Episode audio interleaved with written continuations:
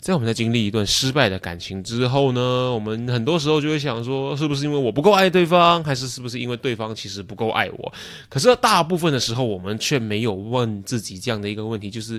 会不会这段感情会失败，是因为我不够爱我自己呢？你有没有想过这样子的问题？再来，今天的话，我们回答另外一个问题，就是呢，你有没有思考过，为什么一个没有自我价值的人会不爱自己？再来，第三个。我们要让大家一起探讨的就是呢，有没有想过我们的父母是如何有意识、无意识、直接的、间接的造成我们不爱自己的一个主要原因呢？如果你很想知道这些问题的答案的话呢，你就不要错过我们今天的分享的内容了。欢迎来到少年危机 Quarter Life Cry Chick，我是线，我是 Alan，在这里我们一起练习克服日常生活与生命中的焦虑，探索让生命更有价值的日常练习，找到更多的自信，摆脱少年危机，活得更有意义。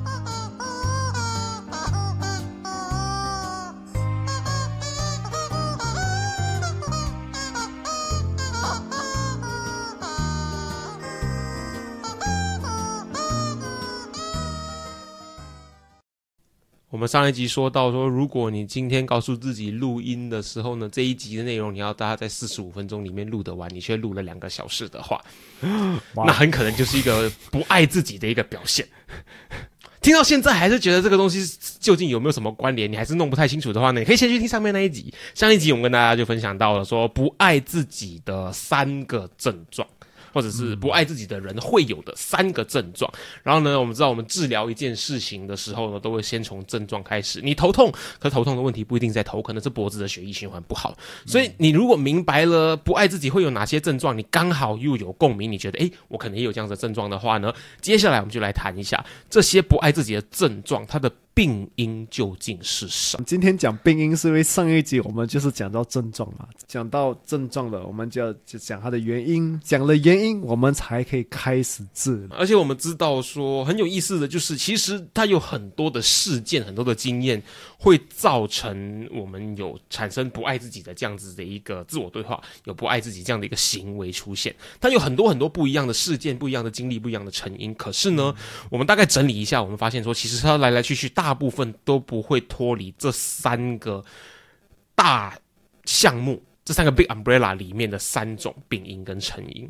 对，就像先讲的，可能还有很多原因，可是这是我觉得。大部分的原因来自这三个原因。我们也发现到，其实很多人没有一个很好的感情，可是他们就是呃感情失败，嗯，就是很有不健康的感情，对，都是因为他们缺了挚爱。而且很多人他们不知道，就是因为缺了挚爱，感情才会变得这样不顺路。嗯，很多人缺乏爱自己的能力，而且你会发现这个东西，它在家庭关系里面好像没有那么的严重，或者在兄弟姐妹、公司同事、朋友关系里面呢。可能不会有那么严重，可是最常见的、最严重的状况，往往都会出现在那个呃 romantic relationship，就是伴侣关系里面，这个东西会被最明显的放大。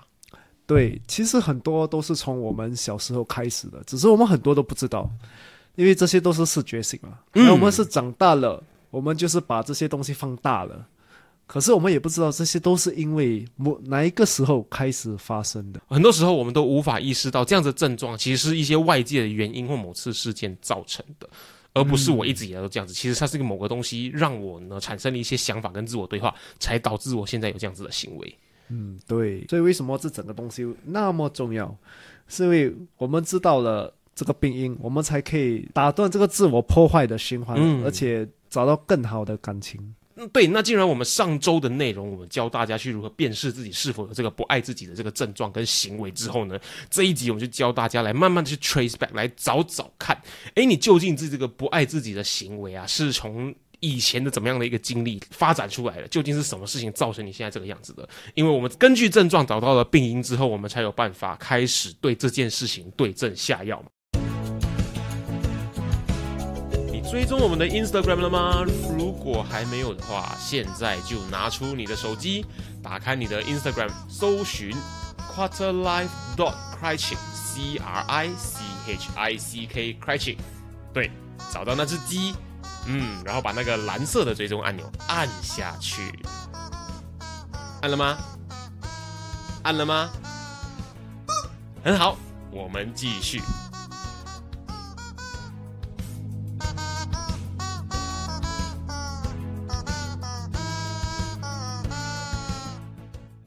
好的，今天充当一个不受医学认证的医生的角色，我们来看看 缺乏爱自己能力的人的第一个病因，第一个成因会是什么？第一个成因就是原生家庭的影响。其实对我们就是华人来说，我们的家、我们的家人其实对我们的影响是超级大的。对，因为我们这 我们这些华人的家长，他们就是会想要我们达到最好的。啊，你要孝顺，你要当第一名的小孩。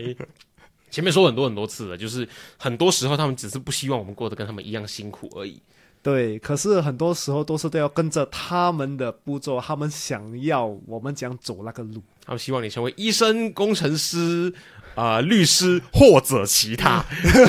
或者其他 bracket 失败 啊，其他就是失败。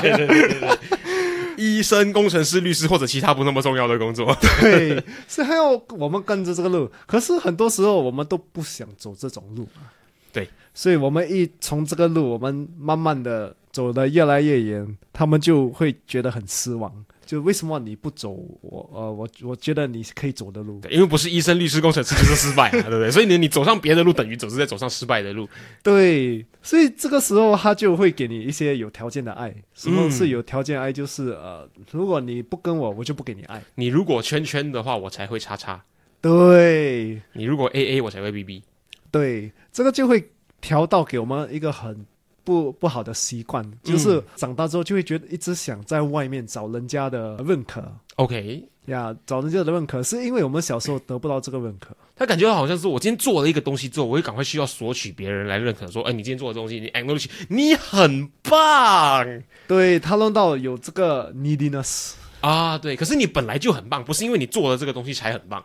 对，可是你需要听到，因为你小时候没有得到这个爱，对，变成有条件的爱，所以你现在对爱的想法就是我要叉叉才会圈圈圈圈，达成了一些成就，我才会被认可、被爱，值得得到父母的关注，才会成为那个乖孩子、好孩子等等等等的东西。就像是我们很常说的，基本上不知道新加坡、马来西亚、台湾，甚至全亚洲各地的华人小孩都一样嘛。你的小朋友的成就，基本上就是以你的考试成绩作为第一个衡量的标准。所以你的考试成绩如果比起邻居三姑六婆的小孩有输一点的话呢，你的妈妈或者爸爸就会没有面子。对，你让他们没有面子的话，你就逮鸡抓雕了，你就事情很严重了。对对对，然后假如说可能最小小学的时候呢，基本上你的标准就是 A，甚至是一百分。谁谁家的女儿，我那天听同事还是被某个朋友在聊的，就是说他的堂姐的小孩之前被。妈妈打，为什么？因为他考试考了九十八分。诶，九十八分，为什么错两题？为什么这两题这么简单的事情你都做不好？哦，发现又是一模一样的自我对话。哦 no！所以就知道这种 Asian 的标准。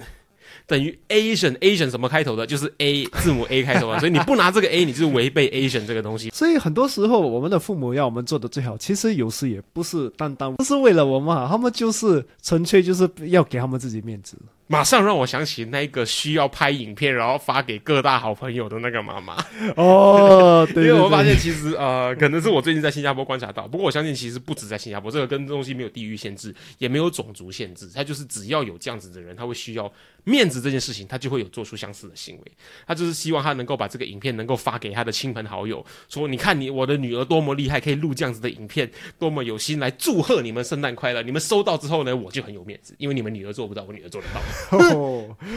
是这样。我本身也是一个例子，就是因为我的两个姐姐都是读完大学的，嗯，所以我妈妈对我的 expectation 就是我也是要读完大学。OK，可是我小时候就是我读书不是很厉害嘛，是不喜欢还是不是很厉害？哦，不，我想一下，其实是可能是不懂这样读书。OK，啊，就是不知道怎样读书，也对读书没有兴趣。嗯，因为其实很多人读书，他们也不知道为什么他需要读书。对，所以如果你不知道为什么你需要，你也就不想要读嘛。或者你从小跟读书没有被建立正面的连接，比如说你父母没有告诉你读书是一件很棒的事情，他只是告诉你说你一定要读书，你一定要考好成绩，不然你以后就很 suffer。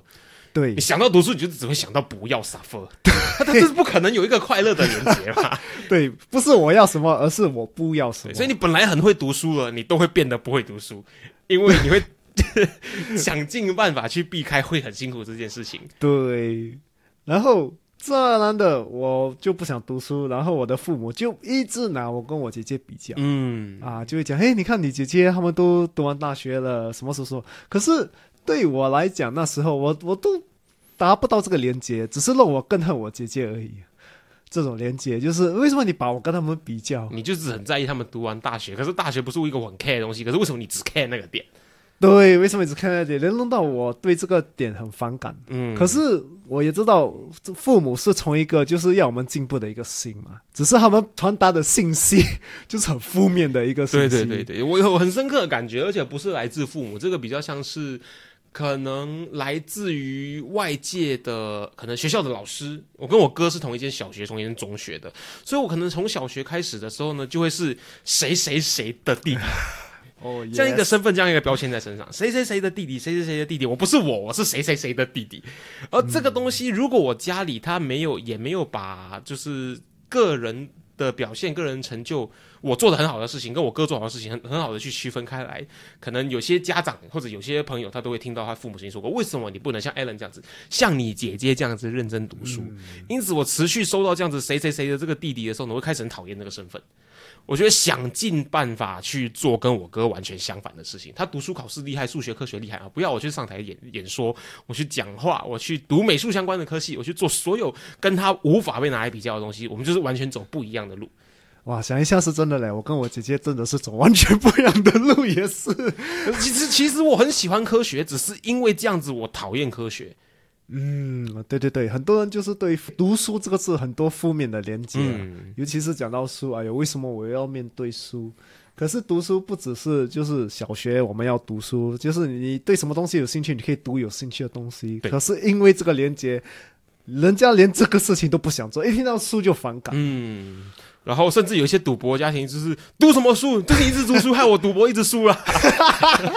我其实有一些呃酗赌的家庭里面，曾经有出现过这样子的症状。我看一些节目、听一些报道里面，或者是电影里面都有演出来。可是我相信这些其实是取自生实际生活上的一些题材。所以就是从小就没有被建立说你需要探索你自己喜欢的事情，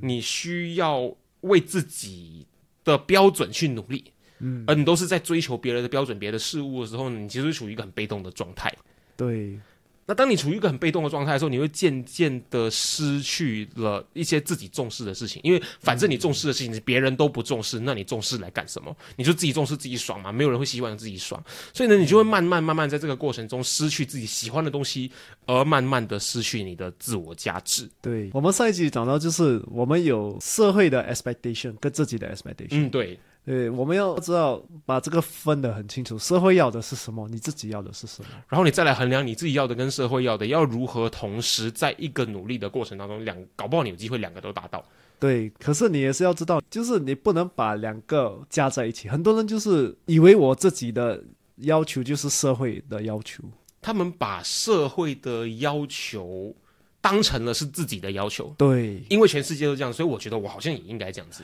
对，很多人没有意识到这件事情。对，如果你把社社会的要求变成你自己的要求，你就失去你自己的价值，是等于你失去了一些自爱。所以我们就说到了，你当你失去自我价值的时候，某方面来说，你其实就没有爱自己的人；某方面来说，你其实就会开始丧失爱自己的这个能力跟行为。当你渐渐失去自我价值的时候，像 Alan 所说的，你就会开始呢，慢慢的不爱自己。这其实就是我们第二个不爱自己的病因。因为我们讲到自我价值，就是像我们刚才讲的，就是我们有一些家人的期待，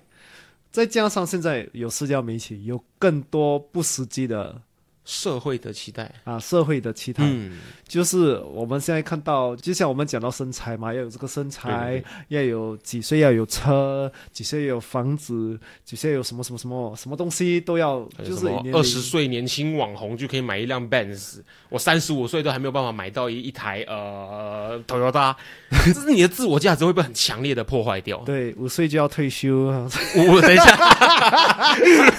可能以后以后可能五岁就退休了，对不对？这就弄到我们觉得我们自己还是一直不够好吧？对对对对对不对？不够好，我们就会觉得很羞耻，我们觉得我很 恨自己，就弄到我们做一些事情来尽量的去 fit in。他有搞不好会出现一些这样的症状，就是你会开始在可能自己的 social media 上面，或者跟身边的朋友说啊，我真的很烂呐、我很废啦，我很丑啊，我很胖啦，我觉得我活到了三十岁了，我却还没有 achieve 到什么东西，我真的是很废啊。这个时候呢，你的朋友就开始说不会啦，你看你，你不但有什么什么样的工作，你还有怎样怎样的家人陪伴你，你看现在有自己的什么什么东西了，等等等等的。哎，你听了之后呢，哎，好像舒服一点了、啊，那我就可以好像持续的这样子说我很烂，然后呢，别人就会持续给我更多我想要听到的称赞，好像吸毒一样，越自己越惨，别人就越会称赞你，越会安慰你，越吸越爽，你就一直沉浸在那个轮回里面，慢慢的慢慢转，慢慢的转，慢慢的转。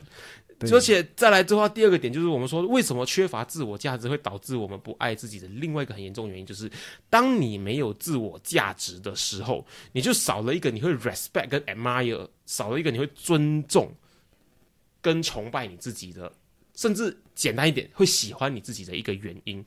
而你不喜欢的东西，你怎么可能会去爱呢？你不 respect 你自己，你不 admire 你自己的话呢，你去爱自己的可能性肯定就会低很多嘛。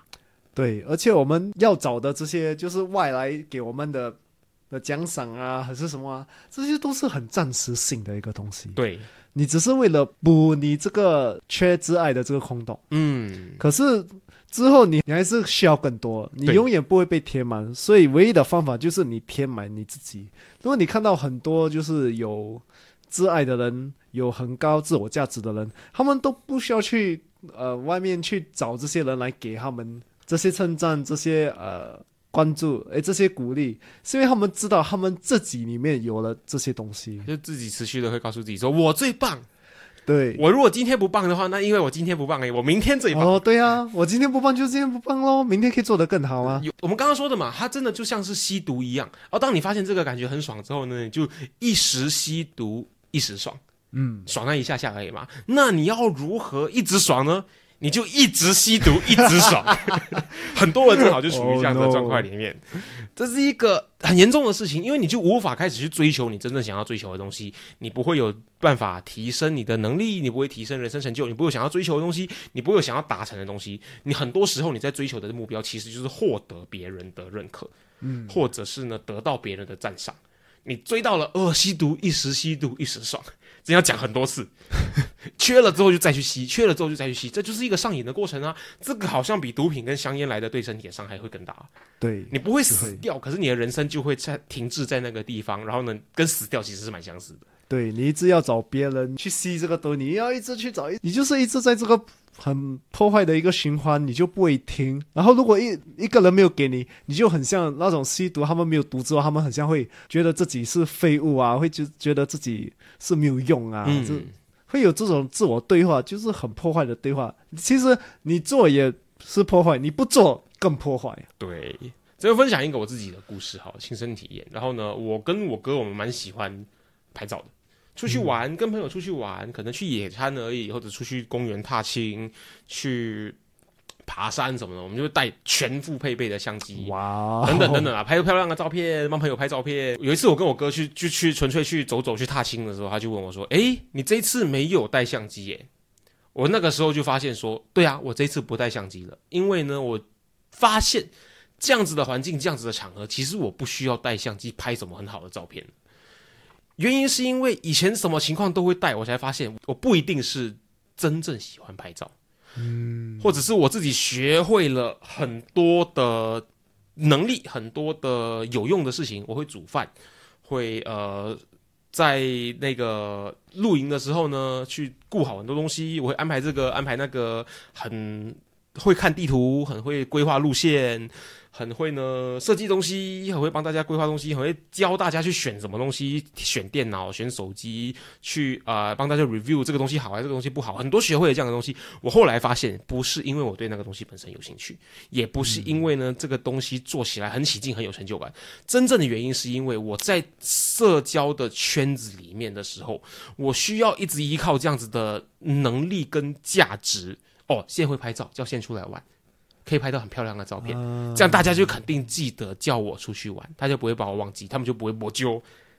嗯，可是我后来发现，他不是因为我真正喜欢做这件事情，纯粹是因为我为了要让大家更能够记住我，为了在我让我在这个群体里面能够更有价值，嗯，更换到一张可以跟他们一起出去玩的门票。我才学好这些东西，让自己看起来有用一点点，大家就不会忘记我。想到我的时候就叫我出去。可是你换一个角度来切换，你把自己拉远来看的话，你是什么？你就是工具人啊！对，因为你很多工具可以用，带你出去很方便，我自己不用准备任何东西。所以后来发现，除非我真的想去拍照，所以我真的想要拍很好的照片，不然的话，我出去基本上都不再带相机了。手机拍得到啊，是特殊情况的时候，确实相机拍出来比较漂亮。可是我是否每一次的行程都需要背那么重的背包，然后带一大堆的器材？我感觉这个事情已经没有意义了，因为我知道我朋友会跟我出去，是因为是我，而不是因为我会拍照或者我会做任何事情。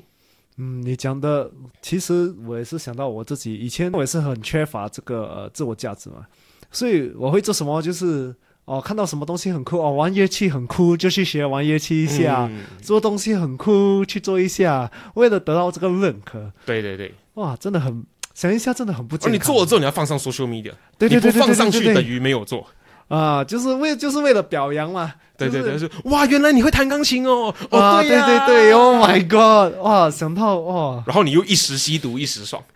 对，哇，有人 like，有人 comment 呢，跟 post 一样的东西，然后就更多吸毒，更多爽。对对对，越 post 越多，越 post 哇。其实就是因为原生家庭的背景，很多告诉你的一些，从小告诉你的一些事情，说为什么这么简单的事情你都做不好，开始慢慢让你变得说，哎，你就缺乏自我价值。你缺乏自我价值的情况下，你就会开始去对外索取很多的认可。然后这样子的一个东西，其实它对你来说就是一个经历，就是一个 experience。那 experience 相 experience 相关的一些状况，它最常出现的，反而是我们前面就跟大家说到的，在伴侣关系 romantic relationship 上面，这个东西的严重性被更明显的放大。所以，我们马上来跟大家讨论一下这个被更明显放大的不爱自己的人，不爱自己的三个病因的第三点。第三点就是过去经历造成的创伤或阴影。如果你有听上一集的话。就是这个小女孩，她的父、她的母亲直接就跟她讲，就是哦，为什么你这句话都记不得？嗯，这些东西，这些都是一些小小的一些经历，也可以讲成是一个创伤。因为我们对那个小女孩，我们不懂她她想的是什么，嗯，多数都是会造成一个阴影啊。她跟我说，我这么简单的事情都做不好，我肯定也觉得我肯定这么简单的事情都做不好啊。对，而且尤其是呃，她是你妈妈。嗯，对不对？我们有很多情绪在这些东西。你最需要他的认可，至少现阶段是这个样子。对，所以，我们长大之后，连到了就是浪漫的感情，呃，男女的感情。如果我们放很多了情绪在这感情，我们投资了很多在这感情，而且我们分手啊、离婚啊，什么都会造成一个阴影，一个创伤。对，这是感情里面经历到的负面的一些情绪。他都会被你带到下一段感情，或者带到你人生里面的一些呃观念、价值观上面，会受到影响的。对，这些阴影或这些创伤，就会让我们觉得我们不值得爱，不值得爱，也不值得被爱。对，嗯，因为我们经历过这个东西，很多人就会想，就是因为我不值得爱，所以这个东西才会发生。哦，一定是我不够好，所以他才会背叛我。对，一定是我不够漂亮，他才会去外面找小三。对，一定是我不够不够你的头啦。对 对对，我们要知道，永远记得，爱就是呃双双方面都要贡献的，双方面付出，双方面接受。有时是你付出对，可是另外一边可能他没有付出，他会有不平衡。可是他不应该是永远都不平等的。对，我们讲一个我们两个人都认识的一个朋友的故事好了。她是一个女生，跟我同年，然后呢，她自己之前经历过两三段的恋爱的感情吧。她在前两段关系的时候呢，很不幸的，或者可以说很幸运的，刚好呢，她的男朋友都喜不太喜欢去公开他们的恋情，只能去外面对自己家人或者对比较不熟的朋友就说啊，这个是我朋友，这个是我同学，这个是我的呃教会的朋友之类的。然后呢，甚至可能到第一次见他们男方的父母的时候，男方亲戚的时候也说啊，这是我的朋友。啊，可是他们可能已经交往三个月、半年这样子一个稳定的时间。可是，一直以来呢，男生可能就要跟朋友去聚会啊，因为正常一段健康的关系的话，你会想要认识对方的朋友，想要认识对方的社交圈子，他就可能不带着我们这个女生朋友去，或者他可能就会去到那个局的时候也不说是我女朋友哦，哦我朋友啦，就这样很随便的去带过。因此呢，他一直以来在他的感情关系里面，他都很缺乏安全感，他都需要很多的方法、很多的机会来去证明说我是他的交往对象，我是他的女朋友。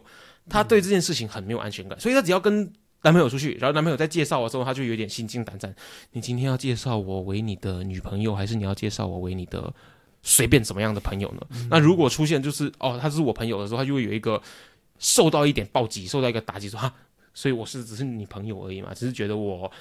是觉得我不够漂亮，让你带出来没有面子吗？还是其实怎么样怎么样？知道因为这样子的关系，造成他男生有其中一些男朋友就会有劈腿的现象。反正你只是我朋友嘛，所以我的别的女生认识我的时候也知道，哦，这个是他朋友，不是他女朋友，所以他现在是 single 的，是有机会的。他就跟另外一个女生可能又有一点暧昧的关系出现，等等等等这样的状况，他就一直会觉得说，是不是因为我不够好，我不值得让你带出去，直接说我是你女朋友，我才被当成像地下情人这样子一样看待，而这个。想法这个阴影呢，他被持续的带到他好几段关系下面去。到后来，他遇到了一个很不错的男生，在这段男生的关系里面的时候，因为这个男生他是年轻上进、年轻有为，还是自己创业的。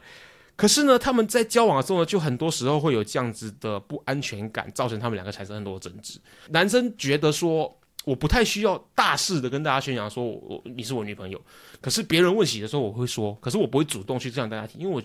这个男生本身在 social media 上面就是一个比较低调的人，他不会特地主动去说，可是偏偏女生在这个地方，她是很缺乏这样东西的，因此你看他把这个前几段感情的阴影带到了这一任上面，自己过得很辛苦，也带给了男生一些呃相处上的。压力跟两个人之间的一些裂痕，所以这就是很可惜的一一件事情。万一你今天遇到这个对象是很好的，可是你因为以前的创伤而把他带来这段感情上面，造成你们两个的关系变得受影响的话，那不就是很可惜吗？搞不好你会因此这样子错过一个非常好的对象。对，而且这整个东西都是很不健康嘞。对，女方还是男方，就是不要宣布他是我的男女朋友，这样他真的不知道他在他心里的地位是在哪里。没错。人如果他不知道，他当然一定会有不安全感。或者单独的时候就跟说：“宝贝，我真的很爱你的，你知道吗？你就是我这我最重要最重要的人，你是我最爱的，我很想要跟你结婚，等等等等。”去外面就是我朋友来的。哦，哪一个？哇，这个是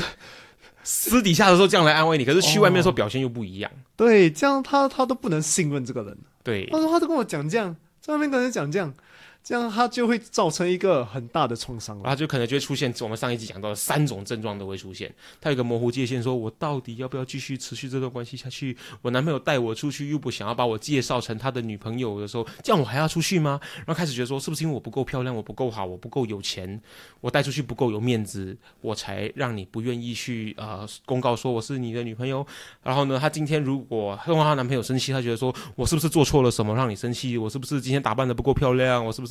不够可爱？我是不是呃不够温柔？不够呃百依百顺？是所有所有的症状都在说我不够好。嗯，可是你要记得，就是你是最棒的，对你不值得被任何人这样子对待。对，而且我也可以讲一些，就是呃这些不安全感的现象，还有哪其他的现象。第一就是另外一方就是害怕做任何事情，就是惹你生气。就是我今天是不是讲错话？他们是不是开始讨厌我了？对这是朋友圈里面会发生的事情。对，可是他讲什么话之前，他都一定一定要想。我可以讲这句话吗？对，对方会生气吗？这个就是第一个。第二个就是他会想办法来证明这个感情。嗯，这个感情还是有时的哦，他还在这边啊、哦，他还跟我讲话，他有什么什么，或者就是呃，被压迫的那一方，缺乏安全感那一方，他就一直 post 各种各样的 po 文在 social media 上面说，哦这是我最爱的老公，我的宝贝男朋友，什么什么什么，一定要 po，一定要 po 说，哦，我真的很爱对方，我们真的是真心相爱的，用各种各样的方式来持续的去记录，来反过来告诉自己说，哦，这段关系是 OK 的，他是爱我的这样子。对，其实里面很多问题。嗯，最后一点就是他们找任何这郑钧的 size 来挑拨他们的感情。这个很可怕，就是他今天可能你跟他在吃饭，或者你们同时在搭捷运坐坐隔壁，你看他在传信息，等他发现你在看他传信息的时候，他就转过身去，你在你在跟谁讲话？呃你你你在跟谁讲话，你就开始怀疑说他是不是在跟别的女生聊天，然后他今天跟客户去吃饭，你就说他跟那个客户是不是有一腿？你开始对他有各种的不信任，或者你怀疑他的每一个行为可能都是有机会在背叛你，对，或者你觉得说，哎，你在 Instagram 为什么按别的女生的赞？啊或者为什么你 Instagram 上面都有那个身材很好的辣妹？或者男生反过来说，为什么你跟那个男生出去的时候，你为什么你愿意跟那个男生出去？他不是一个女生对男生或者男生对女生的，他就是每一段关系里面都有这样，甚至友情里面也是。为什么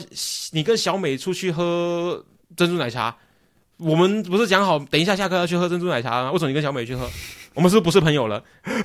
我们不是朋友，你开始找到欸我不要 friend 你了，你们开始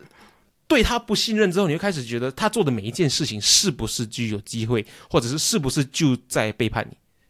哇，这个真的很可怕耶，这个是一个很 reactive 的一个现象啊，就是对对对对，为什么要做这个？为什么要做那个？他说要背叛我，他说这个，他说哦，很多东西都被放大解释，你很累，对方更累。对，因为全部都是经历过这种创伤之后，很多人就是会变得什么都很怕，对，他们的情绪就是放大。嗯，那么我们今天讲了比较沉重，因为我们想到呢身边的一些朋友或者自己的经历之后，真的觉得还处于这样子状况的，或者以前从这样状况走出来的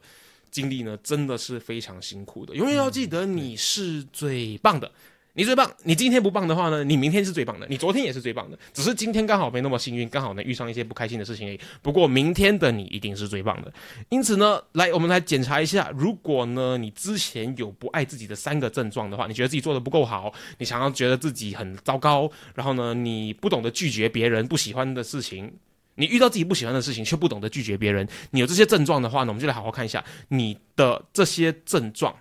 究竟是哪些病因、哪些事件造成的。第一个是什么？第一个就是呢，你可能从小家庭环境里面呢，他们就对你的爱是有条件的，你在很大的压力、很高的标准之下呢，被迫要持续完成一些事情，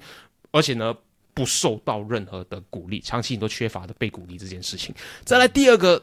你的病因呢，很可能就是因为一些事件、一些原因造成你一直都缺乏自我价值。当你无法肯定你自己的时候呢，别人对你的任何肯定对你来说都不值钱，因为你不觉得你值得，你缺乏了自我价值。那如果你有的话呢，我们就来看一下我们要怎么样去改变这件事情吧。再来第三个病因，如果呢你会发现你对很多事情你都会有一个很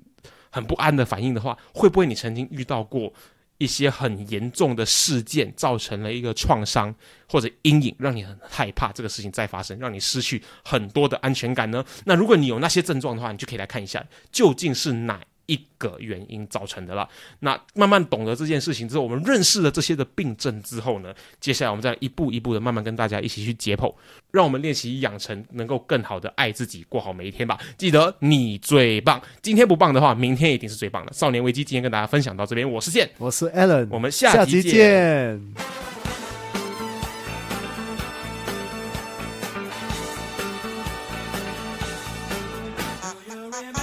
如果今天的内容让你有任何收获的话，我们强烈鼓励你在 Instagram 上面分享你的收获，因为呢，与别人分享的时候呢，会让你的大脑重新整理学到的内容哦，这样会让你印象更深刻的。分享的时候记得 tag 我们 at quarterlife dot 快去，让我们看到哦。当然，如果你害羞的话，也可以 PM 我们。有任何疑问或是有任何想要探讨的主题，都欢迎你与我们联系。可以在 Instagram quarterlife dot crychick 联系我们，或者是呢 email 到 quarterlife crychick 没有 dot at gmail dot com quarterlife c r i c h i c k crychick at gmail dot com。